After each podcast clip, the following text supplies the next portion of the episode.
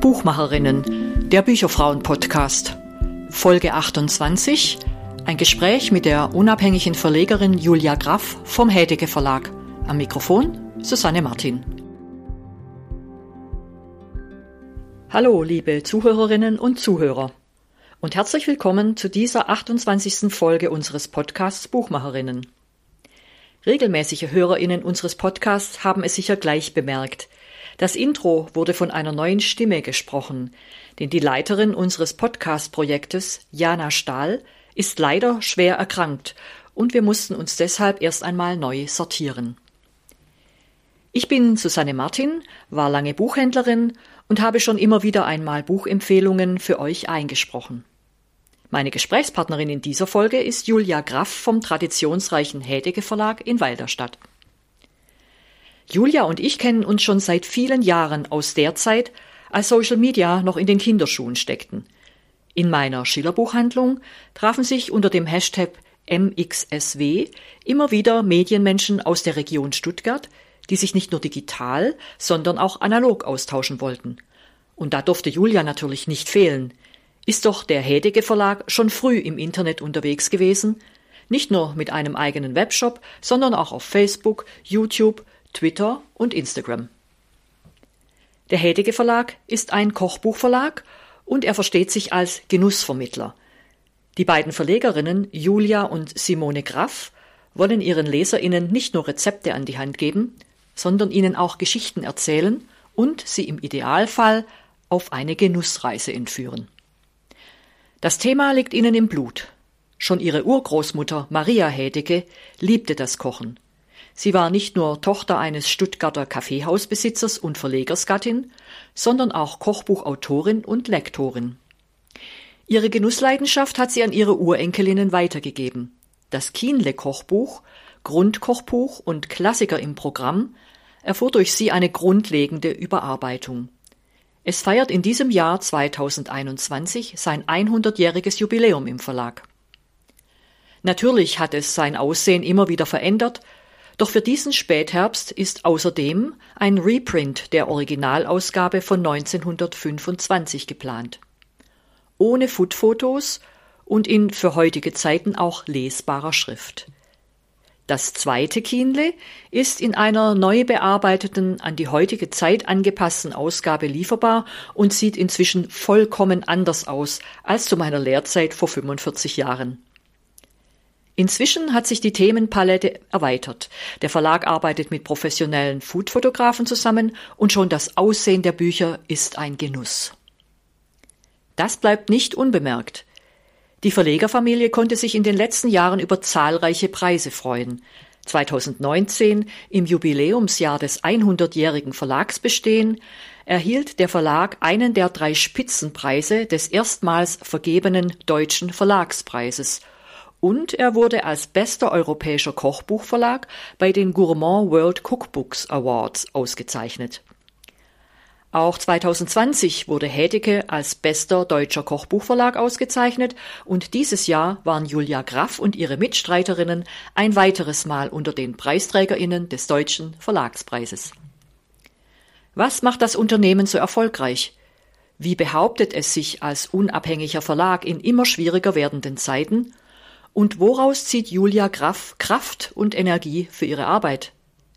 Das und mehr sind die Themen unseres Gesprächs, das wir bereits im August aufgezeichnet haben. Herzlich willkommen, Julia, zu unserem Gespräch heute. Ich freue mich, dass es klappt. Und ja, ich habe eine ganze Menge Fragen an dich. Ähm, mal sehen, ob wir das alles abarbeiten können. Und ich fange spring gleich mal richtig rein. Und zwar äh, seid ihr ja wirklich ein sehr traditionsreiches Familienunternehmen. Euch gibt es seit über 100 Jahren. Und ihr wart ja auch, hattet 2019 Jubiläumsjahr und wart da in ganz Deutschland unterwegs, in Buchhandlungen, habt euren Verlag präsentiert. Es gab dann manchmal auch noch oder oft kulinarische Kostproben aus euren Büchern. Ich war da auch bei einer, hat mir super gut gefallen. Und was ich aber so gedacht habe, das ist ja gar nicht so einfach, könnte ich mir vorstellen, in so einen traditionsreichen Verlag einzusteigen. War das für dich denn von Anfang an klar, dass du das machen willst? Oder hast du da vielleicht auch ein paar Kurven gedreht oder Pirouetten, bis es soweit war? Und ich könnte mir auch vorstellen, dass es gar nicht so einfach ist, so Traditionen und diese moderne Welt in irgendeiner Form miteinander zu verbinden. Wie, wie war das für dich oder wie ist das für dich?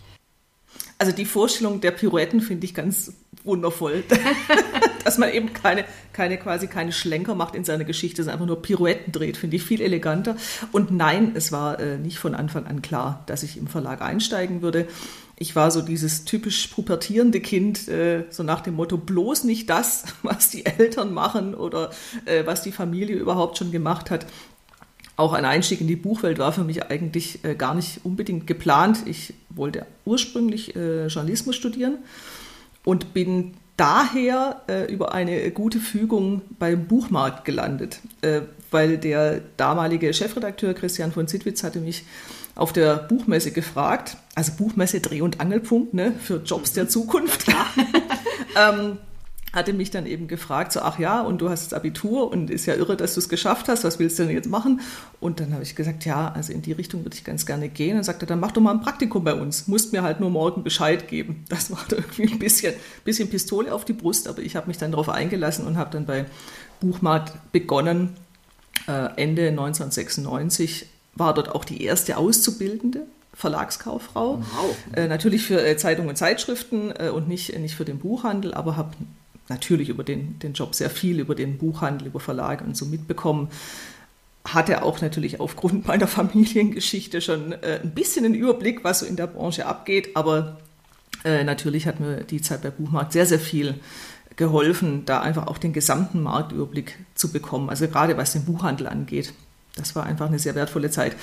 Und dann habe ich tatsächlich ein paar elegante Pirouetten gedreht äh, in Düsseldorf, nämlich bei einer kleinen Designagentur, Dürr Design, die Buchcover bis heute äh, noch gestalten, soweit ich weiß. Und das war mein Einstieg äh, eher in diese Gestaltungswelt. Also ich bin keine ausgebildete Grafikerin, aber ich äh, würde mal sagen, Learning by Doing, äh, Mediengestalterin durfte ich mich schon nennen und habe dort angefangen, äh, und habe einfach Bilder eingescannt tagelang. Das war so das Erste, was ich gemacht habe in meinem Leben. Ja, und hatte über diesen Agentureinstieg und über diesen, ähm, diese Arbeit mit der Gestaltung auch relativ zügig dann einen Einstieg in, die, ähm, dieses Internets. Ja? Also Twitter ist mir ja nicht wirklich fremd, da bin ich schon relativ lange und ja, ja. äh, habe alles ausprobiert. Also ich habe gebloggt, ich habe äh, Facebook von Anfang an irgendwie ausprobiert, mhm. äh, Instagram und so weiter. Da haben wir War ähnliche Karrieren, ja. Richtig, genau, genau. Und, ähm, so ist es. Und, äh, und war beispielsweise dann auch, obwohl ich ja noch nicht so richtig aktiv für, für Hädige damals äh, unterwegs war, aber hatte durchaus ein Gefühl entwickelt, was denn auch Verlage dann auch im Netz machen könnten. Mm, und äh, war noch bei einer zweiten Agentur dann in Düsseldorf, Adam Breakfast, die deutlich, äh, einen deutlichen Schwerpunkt auch auf die Netzwelt hatten. Und äh, der Geschäftsführer war auch einer, der einfach alles ausprobieren musste. Und das hat auch total meine Neugier geweckt, auch zu sagen, okay, ich probiere es halt einfach mal das war wirklich auch ein guter, ein guter Einstieg, um zu sagen, okay, der Kanal taugt für mich, der vielleicht nicht. Also einfach diese Neugierde da auch zu behalten und nicht zu sagen, Twitter finde ich cool, den Rest interessiert mich nicht. Also klar interessiert mich der Rest. Ja, und äh, die Kanäle haben sich auch wahnsinnig verändert ja, über, die, ja. über die Jahre. Also Jahrzehnte kann man inzwischen, ja, inzwischen schon sagen. Schon, ja, genau. Ich kann es manchmal kaum glauben. Gell? Ja, genau. Oder auch die Art zu bloggen oder die Art zu kommunizieren auch auf den Kanälen hat sich schon stark verändert, nicht immer zum Vorteil, leider Gottes, aber ja. Und das ist natürlich auch diese Neugier, ist, glaube ich, auch das, was man gut transportieren kann, auch in ein Traditionsunternehmen. Denn auch da muss man ja neugierig bleiben. Wenn wir nach neuen Themen, nach neuen Büchern, nach neuen Ideen schauen, müssen wir die Neugier an den Tag legen, sonst sind wir bei manchen Trendthemen einfach zu spät dran und das ist für einen kleinen Verlag äh, nicht unbedingt förderlich. Also da sollte man möglichst unter den Ersten sein, um einen Trend zu erkennen. Und äh, deswegen finde ich, das ist zum Beispiel ein ganz guter Anknüpfungspunkt zu sagen, okay, diese Neugier übertrage ich eben auch äh, auf die Social-Media-Aktivitäten des Verlages ja, ja, beispielsweise. Ja, ja, mhm. Das ist ja fast wie ein Scouting dann auch, ne, denke ich mal. Also, Natürlich. Ähm, von mhm. daher. Und da kommst du ja ideale Überleitung zu meiner nächsten Frage. Also äh, ihr habt ja eine Wahnsinnsthemenpalette. Äh, also mhm. ihr habt dieses schon erwähnte Hermine Kienle Grundkochbuch, das mich seit meiner Lehre 1976 in den verschiedenen Regalen der Buchhandlungen, wo ich war, begleitet. Aber ihr habt auch Bücher zu internationaler Küche, ihr habt vegetarisch-vegane Rezepte. Ähm, wie, wie kommt ihr auf die Themen und wie findet ihr auch Autorinnen und Autoren? Äh, und worauf kommt es euch dann an, wenn ihr euch dann letztendlich tatsächlich entscheidet zu dem Thema oder den Titel, den mache ich jetzt? Mhm. Also wir kommen auf sehr unterschiedlichen Wegen zu unseren Buchthemen. Ich fange mal mit dem, sagen wir mal, relativ direktesten an. Das sind Lizenzen. Ähm, das sind Themen, die wir entdecken im Ausland, wo wir sagen, hey, das könnte echt gut taugen, also würde gut zu uns passen, spricht uns auch sofort an. Ähm, natürlich Gestaltung, Fotografie, Inhalt, das muss alles für uns gut zusammenpassen. Also das wenn ein Buch inhaltlich total überzeugend ist, aber die Fotos grottig, dann passt das halt trotzdem nicht zu uns. Und das kann dir halt auch tatsächlich bei Lizenzen hier und da mal passieren. Dann sind die Cover total schön gemacht und dann schlägst du das Buch auf und denkst so, bitte. ja? mhm. Und, ähm, und das muss einfach, äh, das Zusammenspiel muss funktionieren. Natürlich ist es auch da äh, durchaus eine nicht unerhebliche Gewichtung, wie gut man auch mit dem ausländischen Verlag kann. Also wie gut man sich auch einig wird, was äh, das Preisgefüge so angeht. Äh, das ist auf jeden Fall eine, ähm, sagen wir mal, ein Bereich, den wir dauerhaft beobachten und wo wir halt auch sehen, was, macht, was machen die Leute im Ausland. Ich beobachte dauerhaft schon auch, was äh, Foodblogger oder Blogger an sich machen ähm, äh, im, Genussbereich. Tausche mich da auch regelmäßig aus, auch mit Freunden was denen zum Beispiel mhm. gerade so irgendwie äh, unterkommt und wo sie irgendwie Lust drauf haben, äh, was in der Küche zu machen, zu welchen Themen. Mm, und dann ähm, ein ganz wichtiger Teil, äh, weil das für uns vor allem der, der langfristige Teil ist. Also wir machen ja Bücher, die jetzt nicht nach einem Jahr oder zwei wieder vom Markt verschwinden, sondern wir müssen auch aufgrund quasi unserer ähm, kleinen Basis, die wir haben, dafür sorgen, dass wir eben nicht nach der ersten oder zweiten Auflage, die ja auch längst nicht mehr so hoch ist, noch wie vor, weiß ich nicht, fünf bis zehn Jahren, ähm, die sind ja doch, haben sich stark verändert, die Auflagenhöhen. Das heißt, eine Auflage reicht in der Regel bei einer Eigenproduktion überhaupt nicht. Also da muss ich schon mit zwei oder drei Auflagen arbeiten. Auch bei Lizenzen, je nachdem, was einem angeboten wird, ähm, ist dann halt auch die, die Sache, dass man damit äh, nicht mit einer Auflage quasi rauskommt, sondern auch da muss man mit etwas mehr planen.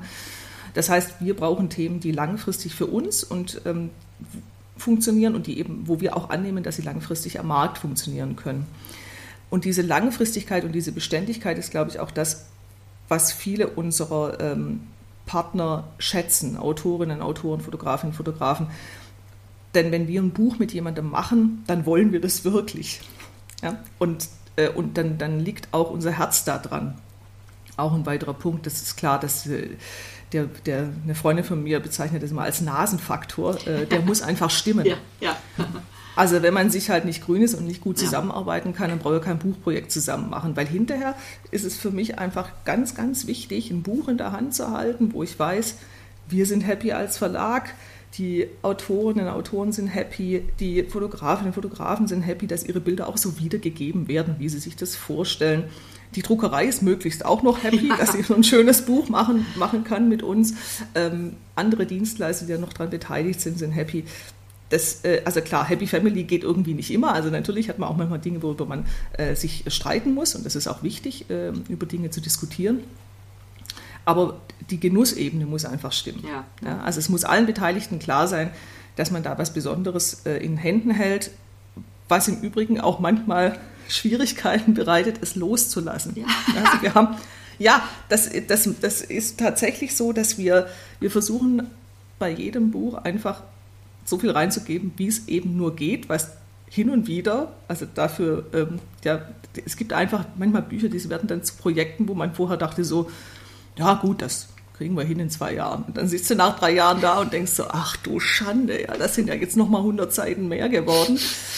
Aber es war halt wichtig fürs Projekt und es war wichtig für das Buch und wichtig für alle Beteiligten. Und deswegen ja. sagen wir dann auch nicht, nee, wir kürzen das runter, sondern sagen, nein, das ist so die ist Materie, mhm, mhm. das gibt's her und das wollen wir auch so und wir wollen es dann auch komplett haben. Mhm, mhm. ja, ja, ja, Genau. Ja, und und äh, gibt es da irgendwelche Themen, die sich jetzt durch die lange Zeit durchziehen und, und oder, oder Titel, die jetzt, also jetzt mal außer dem Kiele-Kochbuch, äh, äh, die, die die also äh, äh, über einen langen Zeitraum gehen oder, und gibt es aber auch welche, wo ihr mhm. sagt, okay, da ist uns von vornherein klar, das ist jetzt zwei, drei, vier, fünf Jahre und dann ist das Thema mhm. wahrscheinlich durch, weil ich denke, das mhm. ist gerade im Kochbuchmarkt ja schon oft auch sehr trendy. Ne? Also wenn ich denke, was ich da alles schon so mitgekriegt habe. Hast kommen und gehen kommen sehen. und ja, gehen ja. sehen in meiner langen mhm. Berufstätigkeit. Es wird einen Grund, genau, es wird einen Grund geben, warum es bei uns kein, kein Buch über Bowls gibt. Ja. ja aber es, auch wenn ich die persönlich übrigens gerne mache. Ja. ja. Also selbst, selbst wenn die Verlegerinnen irgendwie äh, die Themen für sich zu Hause entdeckt haben, heißt es nicht unbedingt, dass Hädige dann auch direkt ein Buch drüber macht. Mhm. Also es gibt ein, äh, also jetzt mal am Beispiel eines Lizenztitels, ähm, das Tajin-Buch ist schon wahnsinnig lange, oder das Thema Tajin ist schon wahnsinnig lange bei uns im Programm. Mhm. Und wir waren da auch die Ersten, äh, die ähm, aufgrund einer französischen Lizenz damals äh, das in den deutschen Markt auch gebracht haben. Haben dann, ich glaube, zwei oder drei Jahre später hat meine Schwester dann einen Titel entdeckt von der Autorin Gili Bazan, die inzwischen auch sehr bekannt ist im deutschsprachigen Markt also von einem englischen Verlag. Und dieses Buch hat bei uns, ich äh, glaube, 14 Auflagen wow. erlebt. Damals noch in der quadratischen Reihe. Inzwischen haben wir es äh, in einem etwas erweiterten Format äh, im Programm. Und auch das erfreut sich zum Glück großer Beliebtheit. Wir durften also auch schon äh, innerhalb kurzer Zeit dann die zweite Auflage jetzt äh, produzieren. Das dauert allerdings bei Lizenztiteln manchmal etwas länger, als man das so möchte, weil die irgendwie wahnsinnig lange Vorlaufzeiten haben in ihrer Planung und man nicht mal eben sagen kann, so, wir brauchen in vier Wochen jetzt das nochmal neu, weil jetzt ist alle, sondern nee, nee, da muss man irgendwie ein halbes Jahr vorher anklopfen und sagen, übrigens, wir bräuchten dann, also das ist auch von der, von der Planung, finde ich das unglaublich schwierig. Manche Verlage erlauben auch, dass man, dass man den, äh, den Titel dann auch in, in Deutschland ähm, oder eben dort, wo die produzieren, äh, auch selber äh, in die Hand nimmt, die Produktion. Aber das gibt es halt bei manchen Titeln, ist es einfach schlichtweg aufgrund des Vertrages nicht erlaubt, was ich manchmal echt blöd finde. Ja, ja, das kann ich verstehen. Ja. Da ist man einfach viel stärker fixiert auch. Gebunden. Gebunden, mhm. ja, genau, genau, genau. Genau. Tajin, also ist also ein Thema mhm. und ähm, weiteres Thema, was, äh, was sich auch einer wirklich, äh, vor allem, glaube ich, der Pandemie geschuldet, einer sehr großen Beliebtheit nach wie vor erfreut, ist das Gut Brot will Weile haben von dem Günter Weber vom Loretto-Hof, äh, der jetzt inzwischen quasi pensionierter Bäcker ist. Ähm, also er hat ja seine, äh, seinen Loretto-Hof an, eine, an ein Ehepaar jetzt abgegeben, die das äh, sicherlich mit demselben Herzblut und derselben großen Begeisterung weiterführen werden. Und da würde ich auch sagen, das ist jetzt inzwischen ein echter Standard im Heldige-Programm und auch in der momentan einfach auch nicht wegzudenken. Der hält sich in den Top Ten dauerhaft seit Super. drei Jahren. Also es ist völlig, völlig irre ja, und auch schön für uns. Ja, ist auch übrigens ein sehr schönes Ausflugsziel ähm, auf mhm. der Schwäbischen Alb, nur falls von den Zuhörenden da jemand mal hin möchte, genau. das lohnt sich dahin zu gehen. Ja. ja, man kann schön wandern und innerhalb der Wanderroute kann man da beispielsweise sich eine Pause im Loretto-Hof gönnen. Die haben einen wundervollen Biergarten. Ja, also Super. sehr zu empfehlen mit einem, mit einem sensationellen Käsekuchen. Also ja, absolut zu empfehlen. Ja, Käse und Brot kann man dort auch mitnehmen, wenn man früh genau, genug dran ist. Genau, genau. Mhm. Das ist so. Ja, du hast ja jetzt schon öfters ähm, auch immer wieder mal von der Fotografie äh, gesprochen. Und äh, ich denke, das ist äh, ja immer auch ganz wichtig, dass Kochbücher auch ansprechende äh, Fotografen, Fotografien haben. Also es geht mir selber mhm. auch so. Ich sehe dann schon immer ganz gerne das Bild, um festzustellen, dass es bei mir nie so aussieht wie auf dem Bild, aber trotzdem. Und, und ähm, schöner, ja. schöner sieht es bei dir aus. ja, wie man es nimmt. aber was mich eben bei einer, bei dem Verlagsabend, bei dem ich dabei war, echt mhm. äh, beeindruckt hat, wie ihr da erzählt habt, wie, äh, wie ihr das mit der Foodfotografie macht und wie aufwendig das ist. Und ich habe gedacht, vielleicht mhm. ist es für die Zuhörenden ganz interessant, wenn du da mal kurz erzählst, wie läuft es ab, ähm, in welchen Schritten und wie lange dauert es, bis so ein einziges Rezept dann tatsächlich auch in Szene mhm. gesetzt ist. Mhm. Also bei Eigenproduktion noch ein kurzer Ausflug. Also bei Lizenzproduktion haben wir keinen Einfluss auf die Fotografie, die ist ja schon fest. Ja, ja das so, dass, die sind alle schon fertig, die Bilder. Ja. Mhm. mhm. Genau. Und bei den Eigenproduktionen ist es äh, ein bisschen abhängig davon, äh, was für eine Art von Eigenproduktion es ist. Also jetzt mal am Beispiel Günter Weber, Lorettohof. Das war tatsächlich eine Komplettproduktion. Also es war also ein Buchteam, das mit der Idee an uns rangetreten ist. Und da haben wir in dem Fall dann nur noch Einfluss darauf, äh, dass wir sagen können, die Food-Fotos würden wir vielleicht farblich noch entsprechend ein bisschen in der Repro anpassen, aber da ist es also, dass man quasi ein komplettes Konzept äh, mhm. auch erwirbt, ja, nenne ich es jetzt mal platt.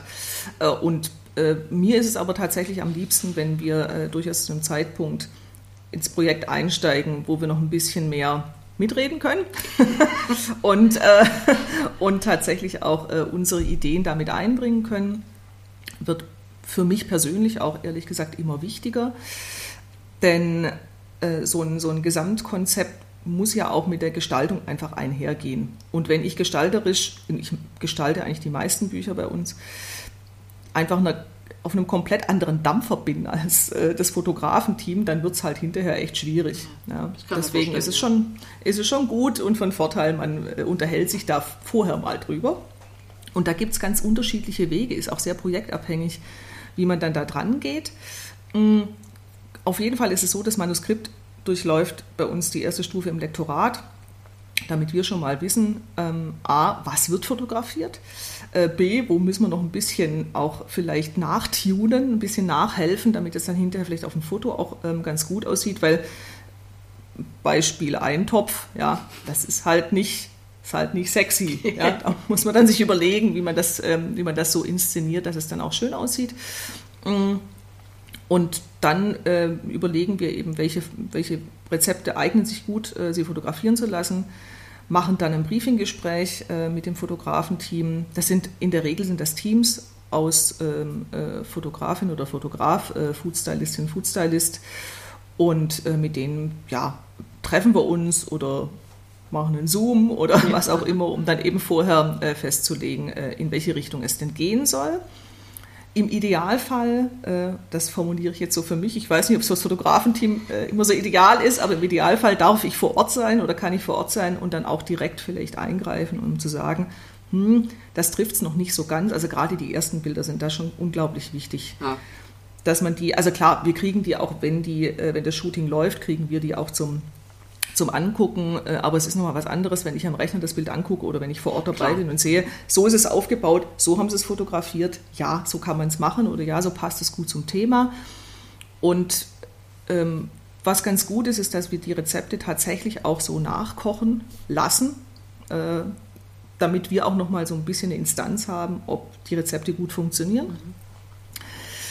Und wir außerdem, zumindest, äh, also bitten, das so zu handhaben, äh, dass man eben auch möglichst nicht zu viel kocht beispielsweise, damit nicht so viel übrig bleibt. Ja. Und äh, es gibt übrigens noch einen sehr erheblichen Vorteil, wenn man bei solchen Fotoshootings dabei sein kann. Man kann nämlich alles probieren. Lecker. also man, man, frisst sich dadurch den gesamten Tag und das ist wirklich, also finde ich einfach genial. Also, und ich kann auch noch ein bisschen mehr was abgucken bei den Foodstylisten.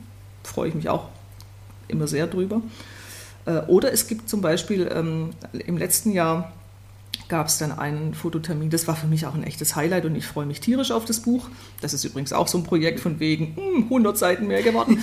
ähm, Shop Sui äh, habe hab ich äh, gemeinsam fotografiert, äh, also Fotografenteam in München, äh, Julia Hillebrand und Wolf Hatz, die auch schon das Loretta-Buch fotografiert haben und die Autorin Petra Hammerstein. Wir haben uns, zwar Beginn der Pandemiezeit, äh, wir haben uns dann unter erschwerten Bedingungen zu viert getroffen bei denen im Studio.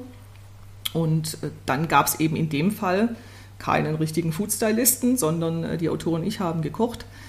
Und ich äh, konnte dann mit dem Fotografenteam die Teller anrichten. Das war eine wirklich besonders tolle Erfahrung, ich, das ja. mal machen zu dürfen. Ja. Also das war wirklich, wirklich toll und da bin ich ja sehr dankbar, dass ich das, äh, dass sie mir da auch freie Hand äh, gelassen haben, äh, das mal auszuprobieren. Das hat echt toll geklappt. Ja, super. Und auch das, finde ich, funktioniert halt nur, wenn das Team gut miteinander funktioniert. Auch da wieder wichtig. Man will halt ja auch, man will einfach gemeinsam was Schönes, nicht nur auf den Teller, sondern eben auch auf die Buchseiten dann letztendlich bringen. Aktuell haben wir eine Produktion in Stuttgart. Da ist es so, äh, da ist dann ein Foodstylist äh, vor Ort, ein Fotografenteam äh, und auch da konnte ich jetzt vor Ort immer sein und dann mein Okay geben. Das ist dann so, ist dann schon so ein bisschen große, große Welt der Fotografie und dann sitzt du daneben und darfst dann nicken oder Daumen hoch. Das Super. ist natürlich, hört sich ja, gut also, an, ja. Hört, hört sich total gut an. Nein, aber es ist ähm, auch da, muss ich echt sagen, es ist tolles Team und, äh, und da funktioniert die Zusammenarbeit auch sehr, sehr gut und problemlos. Und man darf auch, und das finde ich auch wichtig, eben auch zwischendurch mal sagen, mm, nee, also mir gefällt es so noch nicht. Ähm, lass uns noch mal überlegen, vielleicht doch lieber so einen Teller oder vielleicht doch eine andere Unterlage. Mhm. Und auch durch diese Diskussion äh, kommt dann auch häufig kommen dann Dinge zustande, äh, an die man vorher gar nicht gedacht hätte. Ja? Also wir haben beispielsweise völlig zufällig einen Untergrund entdeckt, mhm. der im Hof stand. Mhm. Ja? Und das war, war, also es ist ein Buch, da geht es um äh, orientalisch äh, angehauchte Küche. Mhm. Das ist in dem, äh, das Buch heißt Einfach Serkan, wird im Oktober erscheinen, von Serkan Güzel Çoban, einem äh, schwäbisch-türkischen Koch, mhm. der kommt aus Heslach. Ja. Und äh, das ist eben so, ähm, Orient trifft Okzident. Das heißt, wir haben orientalische Elemente, aber auch europäische. Wir haben auch durchaus bodenständige Elemente in den Rezepten drin. Und dann haben wir eben auf dem Hof stehend eine Fliese entdeckt. Und zwar quasi der Hintergrund einer Fliese. Ja, also da, wo die Fliese unten auf dem Boden platziert wird. Und wir haben das Ding angeguckt, die Fotografin nicht, sagt, ah, das ist ja mal super. Ah, das sieht ja voll orientalisch aus. Das probieren wir jetzt aus. Und dann haben wir das tatsächlich eben als Untergrund für ein Bild genommen. Ja, und solche Zufälle machen es halt aus. Ja, ja, ja, Das ist einfach, das ist total, das ist total das toll, spannend, wenn sowas entsteht. Ja. Und, Absolut. Ja, und da denke ich, das ist, glaube ich, dann auch äh, der Vorteil für euch als äh, kleineren Verlag, unabhängigen Verlag. Ihr könnt viel flexibler und äh, das besser ähm, begleiten, einfach auch, als wenn das jetzt irgendein einer von den Großen macht. Und äh, trotzdem würde mich natürlich interessieren, das ist ein Vorteil, aber die kleineren und unabhängigen Verlage, vor allem haben es ja im Moment schon, also jetzt mal Corona obendrauf, aber ja auch schon mhm. vorher doch schwer gehabt äh, oder es ist immer schwieriger geworden, sich am Markt äh, insgesamt zu behaupten. Also ich sage mal nur mhm. Stichwort Amazon mit der Konditionsschraube, genauso die Filialisten da in die Regale reinzukommen, ist ja nicht einfach. Dann gab es mhm. die Auslistungsaktion vom Barsortiment Libri, äh, äh, die Titel, die sich nicht oft genug pro Jahr drehen, einfach ähm, mhm. aus, dem, aus dem rausgeschmissen haben. Was, das mhm. muss man sich auch immer klar machen, ja auch bedeutet, dass sie dann eben in den Webshops äh, von den Buchhandlungen, die den Libri-Shop haben, eben auch nicht mehr auftauchen, obwohl sie möglicherweise in der Buchhandlung im Stapel liegen. Ähm, Stichwort genial lokal. Ja, zum Beispiel, ja, genau, genau. Mhm. Ähm, wie, wie geht ihr da jetzt vor? Also äh, ihr müsst ja also eine Mischung jetzt, eine gute Mischung haben an Vertriebsaktivitäten mhm. aller Art, mhm. damit ihr irgendwie in den Buchhandlungen sichtbar werdet, aber auch im Netz sichtbar seid, in den Webshops, also dass ihr sichtbar seid. Wie, wie mhm. geht ihr da vor? Was habt ihr da für äh, besondere Strategien oder eben auch ganz normale Strategien? Also ich glaube, eine wichtige Strategie heißt Augenhöhe. Das bedeutet, also alle, die ganze Vertriebsarbeit, die, äh, die meine Schwester mit ihrem Vertriebsteam, also sprich den freien Handelsvertretern, macht, die fußt einfach darauf, mit den Leuten zu sprechen und tatsächlich herauszufinden, was die denn auch wirklich brauchen und wollen in ihren Buchhandlungen und äh, auch nicht enttäuscht zu sein, wenn jemand jetzt sagt, ich kann nicht so viel bestellen, aber ich bestelle es dann halt übers Barsediment. Dann ist es mir ehrlich gesagt lieber, der Titel steht dann trotzdem da übers Barsediment, als wenn er da gar nicht steht. Und natürlich die Quote, also wenn ich mir überlege, ähm, wo wir, also das ist, da muss ich fast schon hysterisch lachen. Also wenn ich mir überlege, wo die Quote lag vor fünf Jahren beim Barsortiment oder vielleicht auch noch ein längerer Zeitraum und wo wir jetzt stehen, das ist, also ja, völlig irre. Ich bin da auch nach wie vor sprachlos. Aber klar, auch eben durch diesen ganzen Strukturwandel, den wir da haben und dann noch verschärft durch diese Pandemiebedingungen, völlig erklärbar. Ja. Nur man muss sich halt dann auch darauf einstellen. Und logischerweise, klar, wenn Libri dann ähm, sagt, nö, der Titel dreht sich halt nur 20 Mal im Jahr, ja, dann kommt der halt raus. Das Blöde ist halt nur, die Leute, die 20 Leute, die genau diesen Titel gerne hätten und ihn dann nicht finden, ist halt dann auch gerade schade drum, weil ja auch der, die Buchhandlung, die Buchhändlerin, der Buchhändler ist ja auch quasi jemand, der gezielt und auch speziell empfehlen möchte. Genau. Ja, weil den, den allgemeinen Schnickstack, den kriege ich ja überall so, bei den großen Filialisten. Da brauche ich ja nicht in die kleine Buchhandlung. Die kleine, kleine mittelständische Buchhandlung ist für mich der Ansprechpartner für die auf mich zugeschnittenen Buchempfehlungen. So. Und wenn jetzt halt jemand nach Buchweizen sucht und dann das Buch halt nicht findet, weil es im Barsedemenzkatalog nicht ist und vielleicht keine Zeit, keine Muse oder ich habe keine Ahnung, was nicht hat, um im VLB mal nachzugucken, ähm, ja, dann, ist, dann geht das halt leider durch. Ja. Ja, das ist jetzt ein Beispiel von einem Buchtitel, der jetzt auch blöderweise nicht so viel kostet, aber wenn ich jetzt natürlich ein, ein Buch habe mit einem Ladenpreis von, weiß ich nicht, 35, 40 Euro und das dreht sich halt nicht so oft, weil es einfach ein, äh, ein Spezialtitel ist äh, und die Buchhandlung kann ihn gar nicht empfehlen, weil sie in, ihrer normalen, in ihrem normalen Katalog nicht ad hoc findet. Ja, ja schade. Ja, ne? ja. Also, und der Umsatz verlagert sich. Also das Buch wird trotzdem irgendwo verkauft, nämlich mit viel Glück, also mit viel Glück für den Verlag im eigenen Shop vielleicht, ja. Ähm, mit weniger Glück dann eben auf großen Plattformen wie äh, Amazon und Co.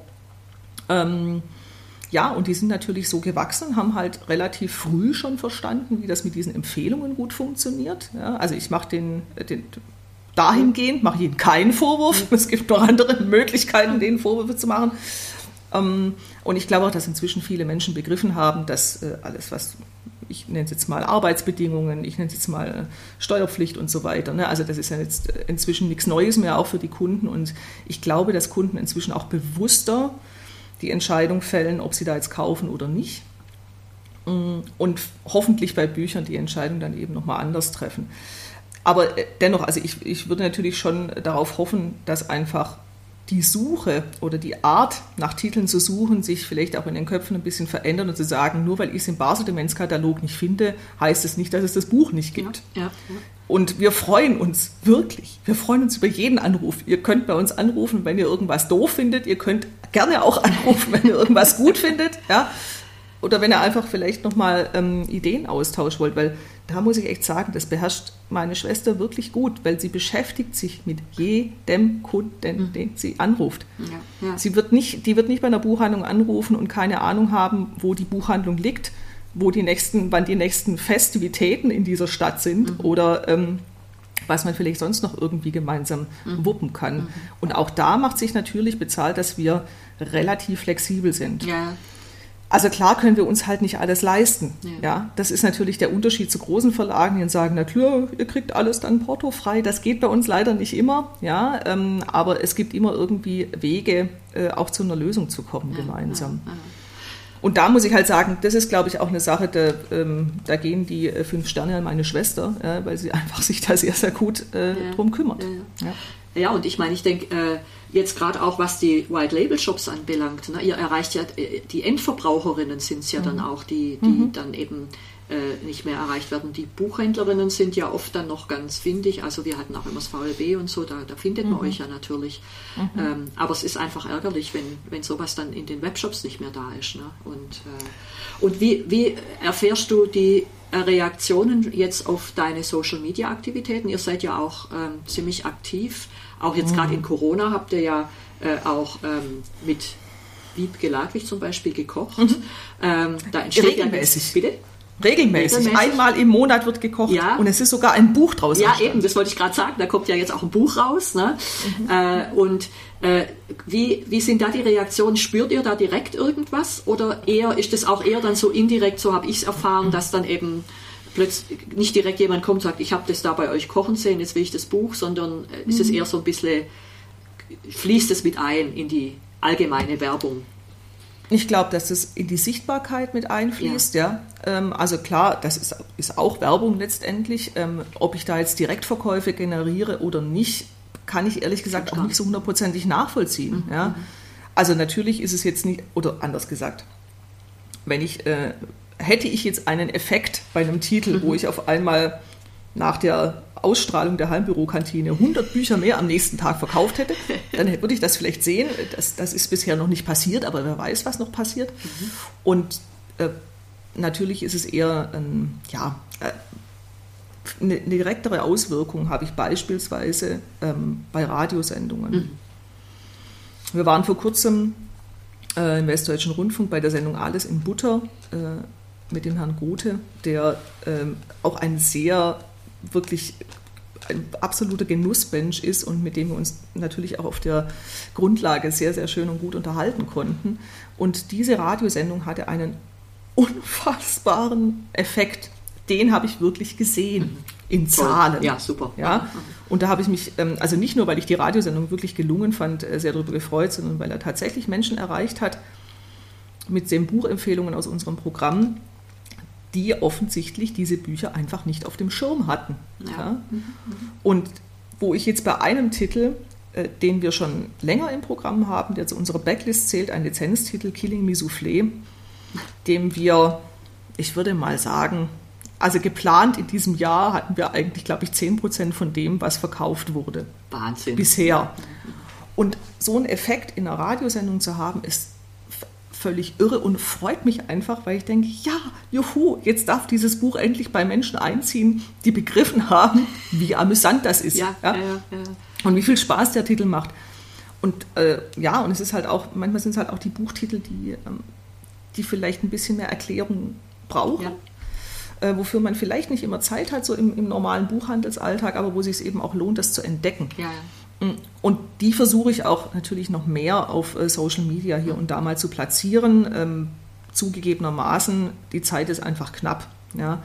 Klar kann ich versuchen, auch mal durch Aktionen, ähm, auch über Sichtbarkeit, über meetthepublisher.de beispielsweise, äh, was wir damals angestoßen haben über die IG-Ratgeber, da auch noch mal ein bisschen mehr Aufmerksamkeit für auch kleinere Verlage zu bekommen.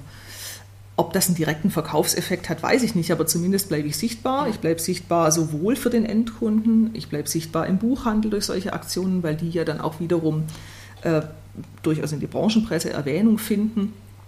Äh, und ja, also das ist, das ist natürlich, was man machen kann. Ja, ja. Die Kombination dann äh, daraus mit äh, Werbeanzeigen bei Google oder anderen äh, Möglichkeiten, online noch weiter zu werben. Genau, äh, ja. Klar, ja. das macht es dann halt letztendlich genau. aus. Aber wichtiger Stichpunkt, den du auch gesagt hast, es ist tatsächlich, bei uns hat sich verändert, dass es mehr noch eine ähm, Endkundenkonzentration ist. Ja. Also wir, weil dadurch, dass eben wir dafür sorgen müssen, dass wir sichtbar bleiben, diese Sichtbarkeit hauptsächlich im Netz erzeugt werden kann, konzentrieren wir uns dann eher auf den Endkunden. Ja, ja. ja klar, das ist nachvollziehbar. Also ich meine, wir müssen mhm. auch gucken, wo er bleibt. Ne? Also das ist oh ja, und ich meine, wenn der Endkunde dann in die Buchhandlung geht ja. und das Buch kauft, ist auch schön. Ja, ja? Also genau. Es geht ja erstmal nur darum zu sagen, hier, genau. also Themensensitivität irgendwie herzustellen, zu sagen, es gibt übrigens ein Bitterbuch und das schönste Bitterbuch gibt es bei Hedeke.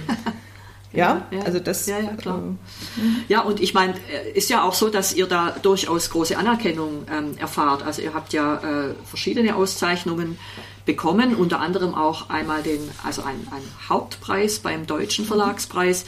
Ähm, äh, was zählt für dich denn da hauptsächlich die Anerkennung, also einfach endlich, endlich würdigt mal jemand mein Riesenengagement und mein tolles Programm oder spielt es schon auch eine Rolle, dass der da ja nicht schlecht dotiert ist?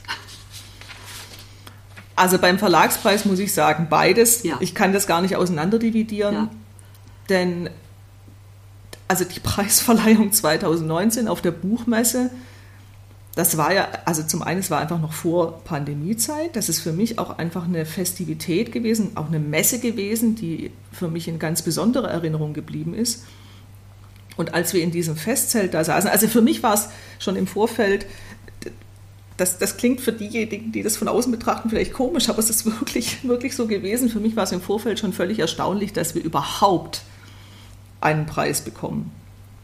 Und natürlich, ich erfahre viel Anerkennung über äh, Kolleginnen und Kollegen, ähm, viel Anerkennung über äh, Buchhändlerinnen, Buchhändler, mit denen ich im Gespräch bin ähm, und diejenigen, die mit der Buchbranche halt viel zu tun haben.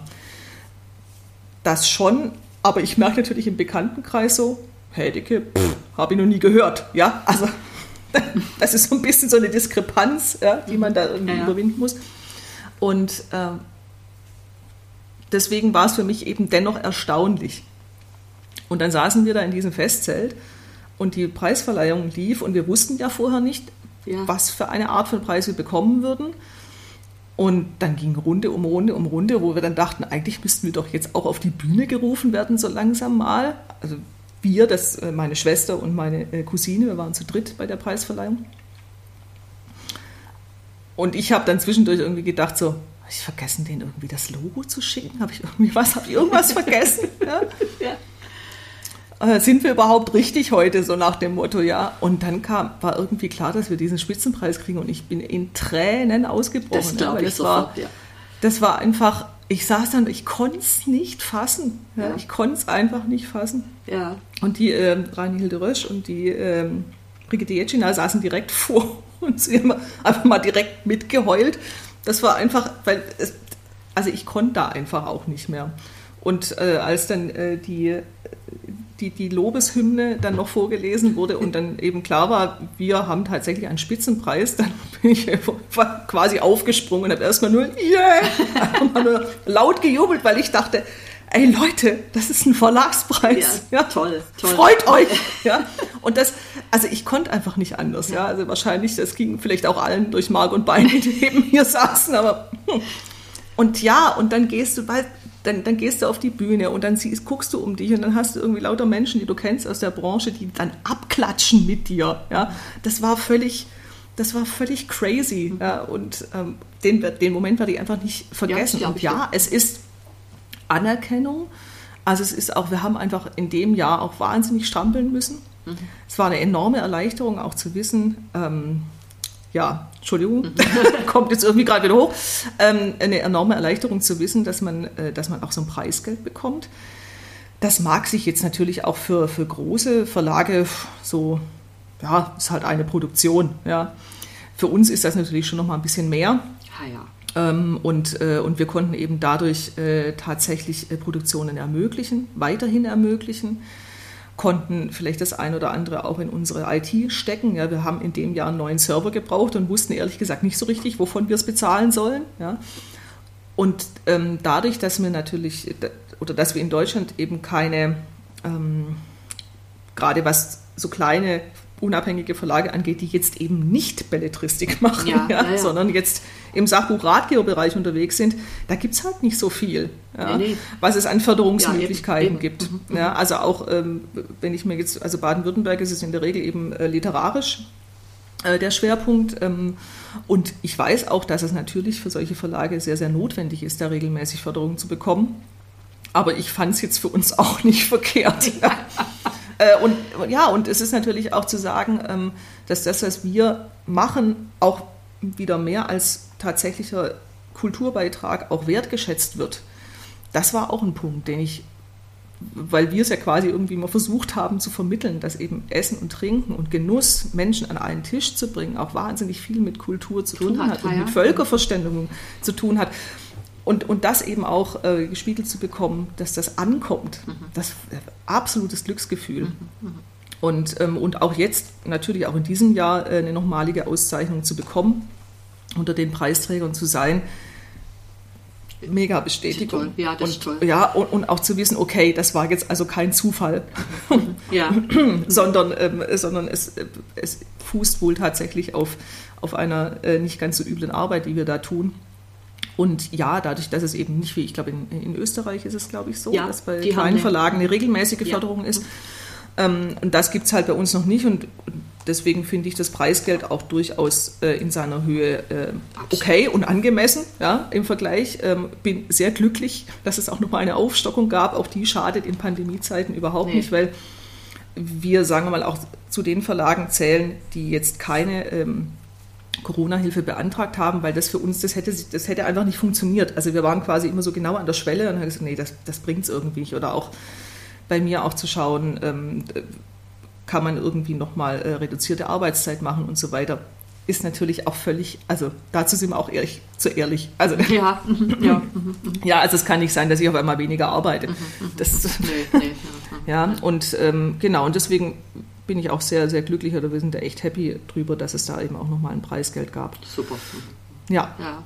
Also. Ja, und jetzt als so gegen Ende würde ich gerne mal noch wissen, jetzt was eher Persönliches. Also ich habe in meiner Selbstständigkeit so die Erfahrung gemacht, dass es eigentlich fast unmöglich ist, die Balance zu halten zwischen Geschäft, das durchdringt eigentlich alles und Privatleben. Jetzt meine Frage, wie handelst du das? Also äh, wie, kannst du das, kriegst du das hin, Arbeit, Freizeit? Ich weiß, dass du auch ein bisschen Musik machst, ähm, hast ja teilweise auch auf deinen Kanälen äh, mal gepostet. Ähm, ja, wie, wie, wie kriegst du diese Balance hin? Ähm, gelingt dir das? Es gelingt mir nicht immer. Ja. Es gelingt mir vor allem äh, im Hinblick darauf hin nicht immer, ähm, allen Menschen in meinem Leben die Wichtigkeit zuteilkommen zu lassen, die sie eigentlich haben. äh, dazu ist einfach der Tag leider zu begrenzt und das bedauere ich auch sehr. Ich würde mir manchmal schon die 36 äh, Stunden am Tag wünschen, um allen äh, in irgendeiner Form gerecht zu werden. Das habe ich mir aber inzwischen auch einfach abgeschminkt. Das wird auch nichts mehr in meinem Leben. Also entweder ähm, ist das dann eben so, dass, äh, dass mein Umfeld das irgendwie halt akzeptiert, dass es so ist ähm, und äh, da leider dann mit leben muss, dass ich halt einfach ein äh, ja, keinen unanstrengenden Job habe, der auch viel Zeit äh, in Anspruch nimmt und der eben auch viel Zeit in der Freizeit in Anspruch nimmt. Was wiederum auch bedeutet, dass natürlich genau jene Menschen auch immer in den kulinarischen Genuss kommen, ja. den ich den ich ihnen dann auch sehr bewusst zuteilkommen lasse. Ja. Also ich koche einfach unfassbar gern für andere Menschen, macht mich total glücklich. Äh, Habe ich auch äh, jetzt vor äh, Pandemiezeiten ja auch ein paar Mal schon gemacht äh, unter dem Hashtag Occupy Kitchen äh, Leute in einer kleineren Gruppe eben bekocht äh, mit Rezepten aus unseren Büchern. Und das will ich auch, wenn es irgendwie wieder geht, dann mhm. wieder aufnehmen. Mhm. Und ja, und bisher beschränkt sich das natürlich auf das Wochenende, dass ich dann auch Sachen ausprobiere. Und ja, das, dadurch dringt natürlich der Verlag auch hier die Wochenenden. Ja, ja, Also alles, was ich mir halt irgendwie vornehme zu kochen, äh, mhm. das stammt in der Regel dann aus Büchern, die noch entstehen äh, oder eben aus Neuerscheinungen, damit ich auch äh, ein bisschen up-to-date mhm, mhm. bleiben kann und den Leuten sagen kann, was auf sie zukommt beispielsweise. Ja, das ja. ist ja auch wichtig, den eigenen Geschmack dann mal zu erfahren.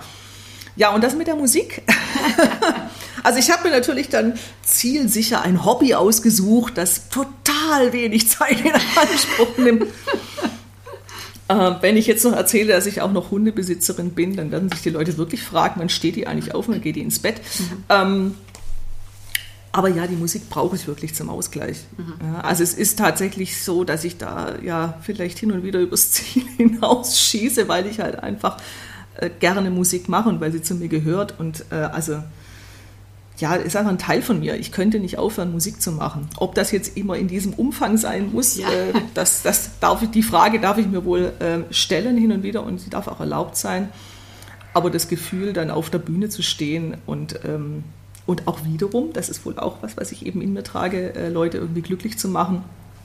Ja, das, das, das bleibt halt, ja. Und ja, es nimmt viel Zeit in Anspruch. Ähm, und das mit dem ein bisschen Musik, ja, ich habe eine Band in Düsseldorf oder in der Nähe von Düsseldorf, äh, Eleven. Wir arbeiten im Moment am dritten Album. Das tun wir auch schon lange. Das ist so ähnlich wie mit den Hedige-Büchern. Es wurde dann doch mehr, als wir eigentlich dachten. Ähm, dann habe ich äh, eine Band in Walderstadt, Stereometria. Das ist äh, eine Coverband. Also das heißt, wir treffen uns dann wirklich auch nur, um auf ähm, Festen zu spielen. Äh, das ist auch das erste Bezahlprojekt in meinem Leben. Das hatte ich vorher noch nicht. Äh, ist auch ein ganz neues Gefühl, irgendwie mal äh, Geld dafür zu bekommen, auf der Bühne zu stehen. Nicht so schlecht, das Gefühl.